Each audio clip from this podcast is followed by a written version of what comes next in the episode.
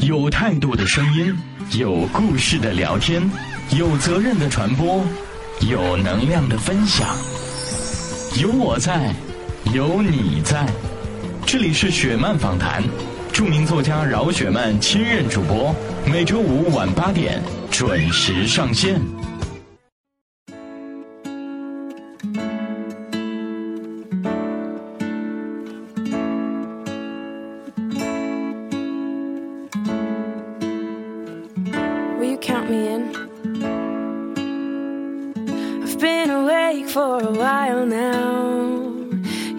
Feeling like a child now. Cause every time I see your bubbly face, I get the tingles in a silly place. It starts in my toes and I crinkle my nose. Wherever it goes, I always know that you make me smile. Please stay for a while now. Just take your time wherever you go.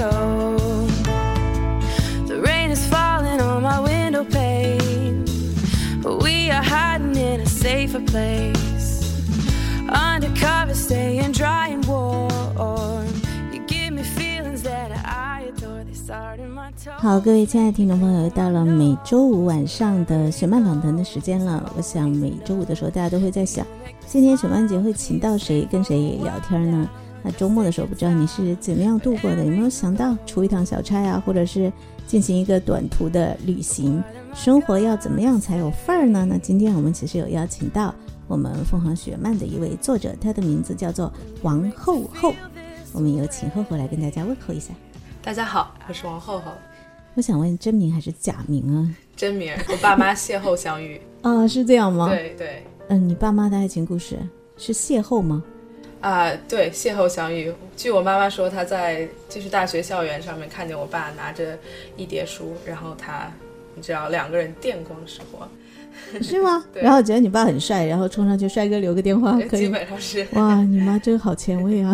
我想你妈年纪应该比我还要大一点点吧？六四年。对呀，六四年的范儿，怪不得女儿这么有范儿啊！那所以是因为这是一场美丽的邂逅，所以有了王后后邂逅的后。对嗯，可能你跟我一样被人问了好多年，这是你的真名吗？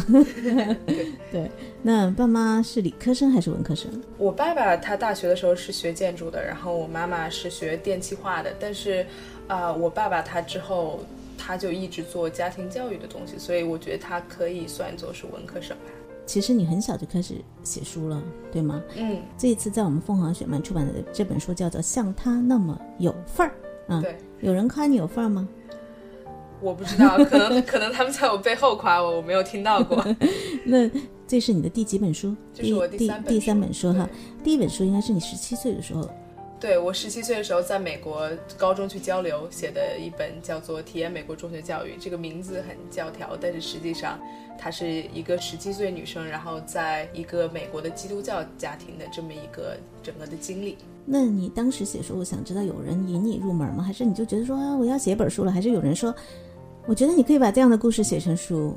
我到了一个新的环境，然后我写了很多我身边的人的这种肖像一样的东西。我当时没有想要写书，我当时第一篇文章就是一篇叫关于幸福的文章，然后这篇文章也收录在了这本新的《像他这么有范儿》里面。是我当时认识的一个男生，他叫 Andrew，然后他有一个女朋友，他的女朋友是另外一个镇子上的，然后他们两个就是在一起很久很久，然后。我就是看到他们这种特别纯洁的爱情，我就想把他们写下来。我写完了以后，就发给我爸爸看，他觉得很好。他说：“你要是这么一直写下去的话，就可以出一本书了。”然后我就一直写了，我就是不断的把我身边的这样的人、这样的观察记下来。那其实很顺利的出版。嗯，对，你是自己找的出版社吗？是我爸爸他的朋友。但是我很想问你一个问题哈，就是因为，嗯，看十七岁就写第一本书啊，其实第三本书呢，我的印象非常深刻，就是当时他们拿着这个书稿跟我说，还有这么一个女孩儿，然后觉得她的这个书特别特别的有意思哈，然后因为我也特别忙，那段时间我一直在忙我的电影，然后记得笑容跟我说，他说。你无论如何你要看一下样章，然后你赶紧告诉我是不是可以出。所以当时其实我看完之后，我就跟他讲说，可以啊，赶紧签这个作者，我觉得他的书特别特别有意思哈。谢谢。那其实我们今天因为主要还是来聊这本书嘛啊。对。对那我想问你，就是说，你有想过是当作家是你的梦想呢，还是你仅是说你只是想要去做一个记录者？我觉得我想过的就是我想去做一个记录者，然后也许在我没有出国之前，我在上初中、上高中的时候，我想以后我也许想做一个作家，但是当我到了国外以后，我的这种很就是定式的思维就是啊，我觉得作家作为一个职业，这种感觉就没有了。我只是觉得身边有这么多非常有意思的事情，然后我是其中的一员，我觉得我应该把这些东西写下来，这只是一种本能。其实没有想过是我要当作家，所以我要写书，是吗？没有。那其实我能不能理解为，它也是九零后的一种生活的方式？比如说像我们七零后啊，或者韩寒、郭敬明这种八零后，那可能都会觉得说，我写书是因为我要当作家嘛。但是我会发现，其实九零后开始变得越来越自由。嗯嗯嗯，他们的生活方式是我喜欢，我选择。对不对？对，我觉得，我觉得可以这么来说。就像我现在在真根基金实习，然后我也采访一些很多九零后的创业者。那么，我觉得对于他们来说，他们做一个 app，或者是他们做一个网站，这也是一种他们把他们的生活态度和创意以一种 app 或者网站的方式表现出来。但是我不会写代码，我不会这些东西，我只会写文字。所以说，我是用文字把我的这种想法表现出来。如果我会啊，就是。做 app 什么的，也许我会做一个 app。对，你是几岁的时候离开中国的？嗯，十七岁。嗯，那还好。那你会不会觉得说出去之后再用中文写作，其实会有一些障碍吗？的确有人说过我写的东西像翻译过来的一样。我觉得没有很大的障碍，但是我现在在美国，我在美国上的大学，我学的是英语文学，这就好像是在中国的大学学中文系一样。所以我之所以要选英语文学，就是我想，嗯，对于英语文化，然后这种文字的把握，可以把握到像我写中文一样。我觉得这样就非常好。如果我能够用英语非常流畅的写作。那你觉得国外的这些年轻人跟国内有区别吗？我觉得他们比起国内的年轻人，大部分要保守很多，是吗？对对，我也完全没有想到，就是我当时在艾瓦那个非常基督徒的地方，然后后来又到了一个非常非常自由的这么一个东海岸的私立学校，那么我都是觉得，嗯，可能是因为美国它现在他们的这种。社会的发展速度其实就是跟中国是完全不能比的。中国我每就每年回来，都看见就我身边那些高楼大厦都变了，就是每年它都能有变化。但是在美国，我我十年如一日。对对对，真是十年如一日。我觉得他们比中国人要保守的多，就是而且接受新事物要慢。因为我回来了以后，我发现我我爸妈都用微信了，我爸妈都用智能手机用的特别的溜，但是在美国很少的。六零后啊，或者是可能年纪再大一点的人会去用很多这种网络的东西。嗯，对。那你是什么样的，就是让你萌生了一个念头要去写一本书，叫像他那样有份儿呢？这个念头是怎么样萌生出来的呢？我觉得就是当时我在大学的时候，我就认识了很多从欧洲来的呀、非洲来的呀，然后从各个美国各个地方来的姑娘，她们跟我觉得在。我在国内认识的女生朋友们，非常的不相像，又非常的相像。就是说，不相像在于，你知道他们的风格啊，他们的人生哲学啊，可能很不一样。但相像在于，大家都是差不多年纪的女生，然后都有着一些。非常相似的梦想，那么就这些姑娘都是有些是在学校里认识的呀，有些是就是在外面旅行自己旅行的时候认识的。我在见他们的场景都不一样，所以我觉得我也看见了她们生活中就是不同的片段。比如说我认识的瑞士姑娘，她。在夏威夷旅行的时候，他就是一个毫无顾虑的这么一个冲浪客。但是当他回到瑞士了以后，他回到了他原来生活的那个环境，他就是一个在百货商店里面工作的一个非常中规中矩的姑娘。所以我就觉得这些人的生活，我作为他们的朋友，我看到的，我觉得非常有记录的价值。嗯嗯，所以你就去写了这样的一本书。对，然后我把他们的形象都画下来，放在书里面。嗯。那现在这个书我们应该是很快就上架哈。那你想跟你的读者，因为我今天肯定会有很多的朋友们听完今天节目都会说啊，我们又要去买一本那个 厚厚的新书，我们也一定要像他一样有范儿。那你觉得你最想跟他们说什么？或者有没有一些朋友，你的朋友已经试读过这个书，他们有些什么想法？对这个书盒有什么看法吗？我觉得我朋友他们试读过了以后，尤其是我中国的朋友，他们，我觉得当你没有在国外生活过，或者是你没有真正的就是去很多的旅行，或者是呃学习过，你会可能觉得对于国外的，就是这种大体的东西会有一个那种印象，就是这个国家。它在这个世界的格局上是一个什么样的？它被报纸上怎么报道？但是你很少能够得到一种这种对于个体的这种欣赏。但是这本书，嗯，我的很多朋友他们就说，我感觉就是你写的这个人就是我的朋友一样。就是他虽然是一个法国人，他虽然是一个意大利人，但是我觉得他跟我很像，他跟我很很贴近。那你希望跟读者传递什么呢？我希望跟读者传递，就是说，我觉得最有范儿的姑娘，就是知道自己要什么和最自信的姑娘。你觉得你是吗？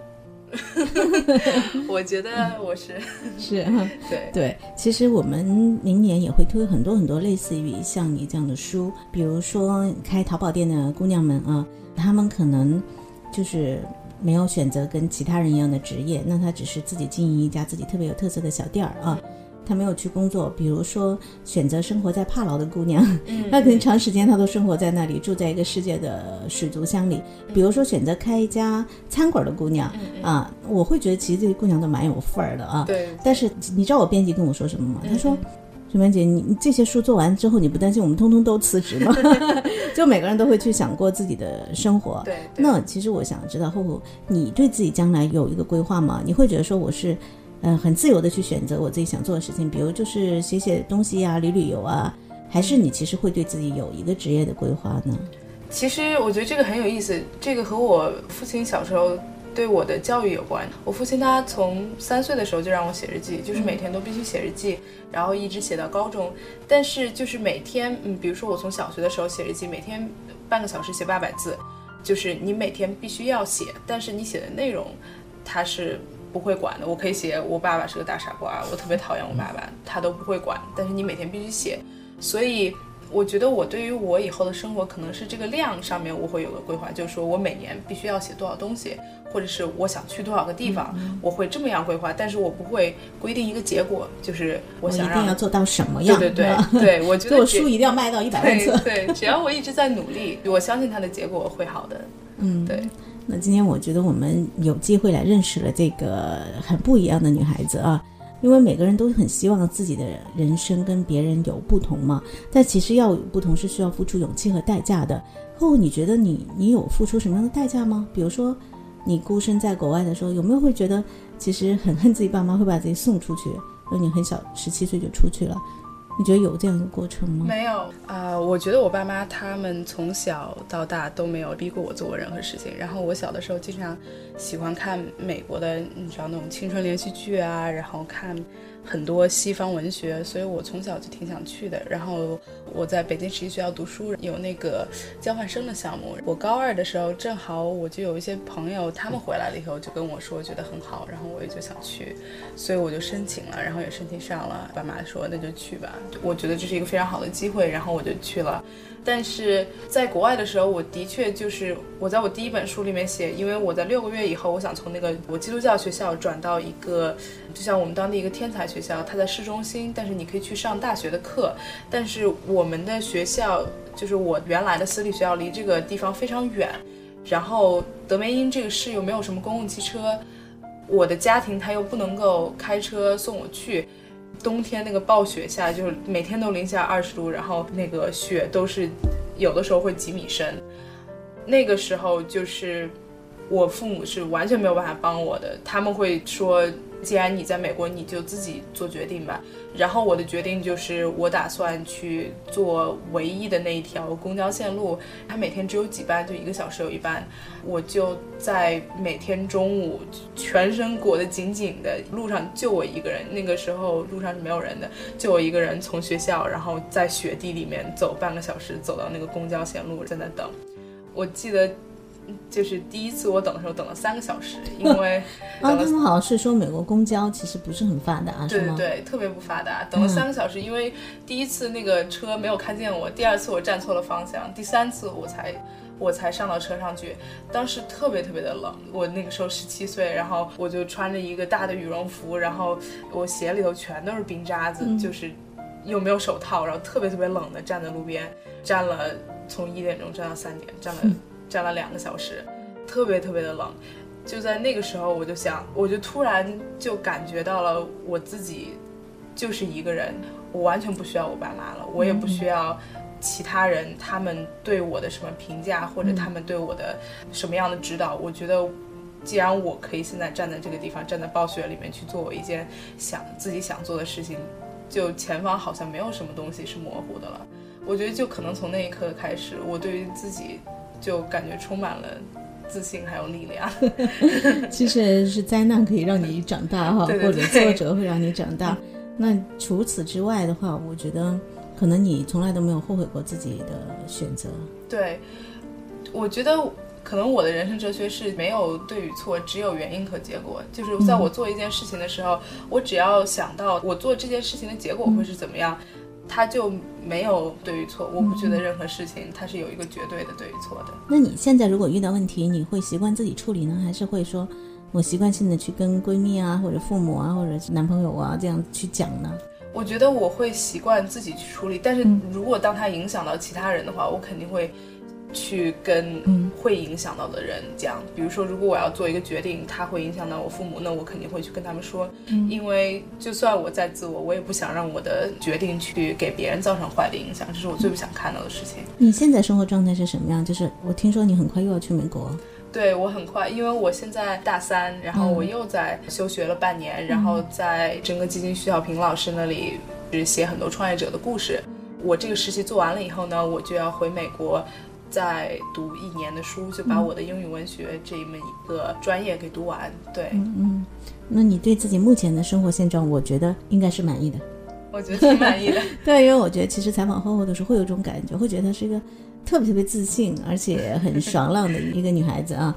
那我觉得其实是否你会觉得感谢命运，因为命运会给你安排这样的一条人生的路线，可能在这个路线当中，你会比别的一些总是待在家里的孩子。会多吃一些苦，就你刚刚讲到的雪地里坐公交车，我相信这只是一个代表了。其实一定有很多的苦，只是今天对于你来讲它是不值一提的，因为一个人孤身在国外嘛，对不对？对。但是从十七岁到现在，短短几年又写出了三本书，而且这一本嗯像他那么有份儿，我觉得其实从我个人的角度来看，我觉得它是一本很不错的书。嗯。今后我觉得可能你会面临着。